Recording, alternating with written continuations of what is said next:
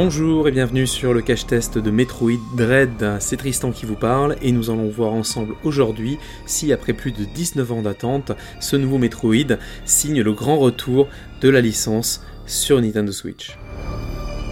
Certains d'entre vous auront peut-être tiqué sur le nombre d'années annoncées en intro, et pourtant, voici bien 19 ans que le dernier épisode de Metroid est sorti, qu'il s'agissait de Metroid Fusion sur Game Boy Advance. Bien sûr, je n'inclus pas les nombreux spin-offs qui ont permis d'entretenir la légende durant tout ce temps, et le terme de légende n'est pas exagéré, tant la licence a marqué le marché du jeu vidéo au point de devenir lui-même un genre à part entière, le Metroidvania.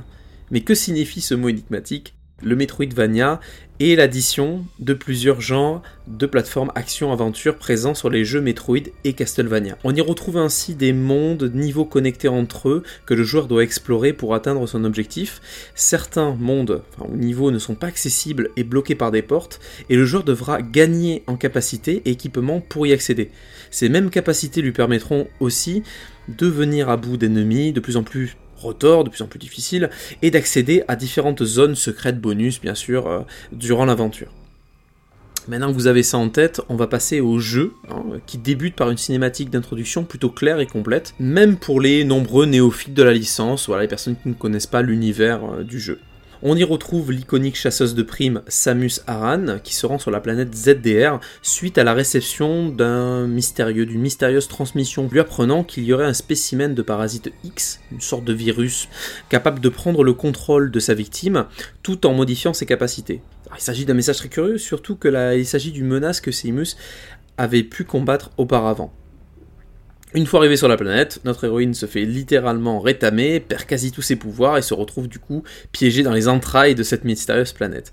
Notre objectif, vous l'aurez compris, sera donc de percer le mystère autour de, cet événement et surtout de nous échapper par tous les moyens. Alors, faudra compter hein, dans le jeu une dizaine d'heures pour en venir à bout, hein, euh, sans forcément récupérer tous les bonus. Vraiment, c'est une dizaine d'heures en, traçant bien notre route. Et attendez-vous, hein, quand je dis 10 heures, 10 heures c'est vraiment 10 heures intense, hein, euh, car le, jeu est assez rythmé, euh, on a des zones assez difficiles, euh, je pense notamment à chaque fois qu'on croise un des robots émis, hein, qui en fait contrôle des zones et qu'on ne peut pas vraiment voilà, combattre, il faut fuir généralement, et s'il nous attrape, bah, il nous tue en un seul coup. Pour le, pour le reste, Metroid Dread, hein, pour vous la faire assez courte et pas vous spolier des éléments, Metroid Dread suit totalement le genre du Metroidvania avec une évolution du personnage au fur et à mesure du jeu, avec l'accès à de nouvelles zones euh, qui sont toujours aussi variées et plaisantes. Hein. Vraiment, le level design est exceptionnel, on s'ennuie jamais. Euh, et bien sûr, on aura des capacités supplémentaires pour venir à bout de nos différents ennemis, aussi assez variés. On prend vraiment plaisir à diriger euh, ces mousses, vraiment c'est un platformer 2D, donc c'est vraiment très réactif sur une Switch vraiment en portable, notamment. Moi, j'ai beaucoup testé en portable. c'est hyper hyper agréable à manier. Et le plus important surtout, on ne s'ennuie jamais. Euh, malgré les nombreux game over, hein, comme je vous ai dit, la difficulté est assez, euh, assez poussée. On va finir avec la partie technique qui est elle aussi plutôt bonne. Hein. Alors comme je vous dit, j'ai testé surtout en mode portable. J'ai testé surtout sur une Nintendo Switch Lite, euh, donc petit écran, et le jeu reste quand même très fluide, très détaillé. voilà, pas énormément de temps de chargement. Au final, je m'attendais à pire de ce côté-là.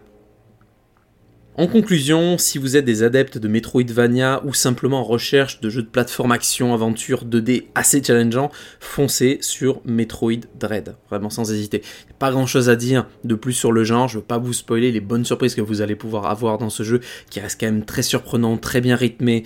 Euh, vraiment c'est une pépite, voilà, on attendait bien sûr notre Metroid, donc c'est un, lot de consolation, mais c'est quand même un lot de consolation en or.